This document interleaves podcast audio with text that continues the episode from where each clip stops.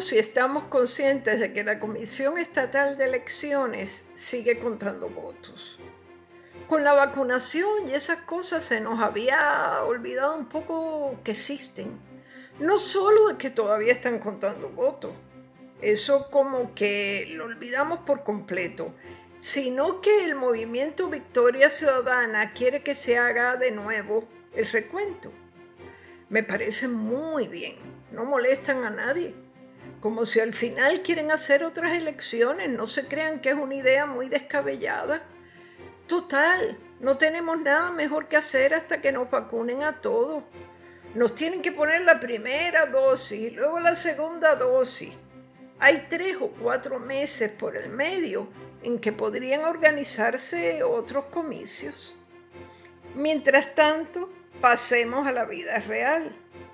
El sábado, sin mucho alboroto o sin mucho ruido, como bien reseñó la periodista de este diario, se publicaron unos documentos que desvelan un poco por dónde van las negociaciones entre los bonistas, la Junta de Control Fiscal y el gobierno. Eso es fundamental.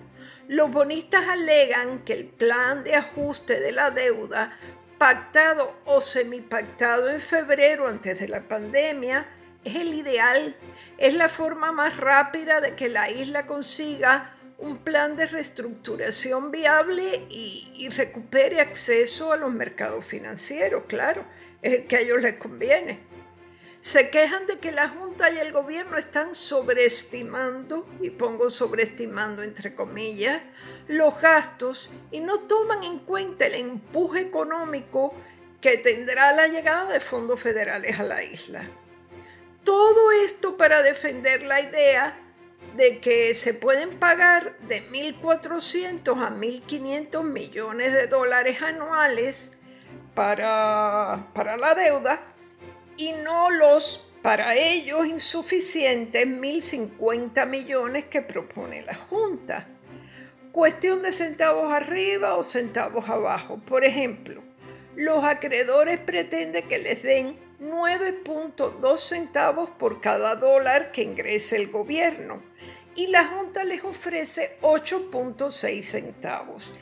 Si se ponen a pensar, no hay un centavo entero de diferencia, pero parece que al sumar centavo con centavo o fracción con fracción, la cuenta arroja millones. Ya sé que es complicado, no tanto como el enredo por los votos ausentes, votos adelantados, votos con semilla o votos ciegos como las alcapurrias pero la verdad que es complicado e importante para un país en quiebra que tiene que presentar el 10 de febrero ante la jueza Laura Taylor Swain un acuerdo final, un plan final con los acreedores. A reclamos de los bonistas, la Junta contesta que gracias a sus gestiones el gobierno ha logrado acumular sobrantes de más de 8 mil millones y que parte de ese dinero se utilizará para pagar la deuda, cosa que no se ha hecho en más de cuatro años. Ahí siguen en esa batalla que, que es la batalla decisiva del acuerdo por el plan enmendado. La Junta, por ejemplo, argumenta que el país no va bien cuando se tiene en cuenta que, que la delincuencia en préstamos hipotecarios ha aumentado y que por otra parte sus estimados conservadores también están basados en la incapacidad del gobierno, y oigan esto bien, la incapacidad del gobierno para implementar las reformas fiscales que se le han exigido. Los bonistas dirán, ¿y a nosotros qué nos importa que se muestren incapaces de implementar reformas fiscales? Que se ocupe de eso la Junta, que se ocupe el Congreso o que se ocupe la jueza del Tribunal de Quiebra.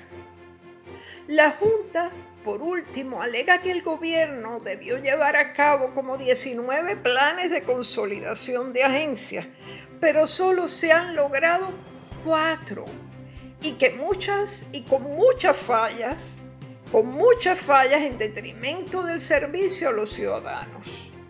Hay un careo fuerte que tiene que terminar sí o sí en un mes, un mes y un poquito antes del 10 de febrero.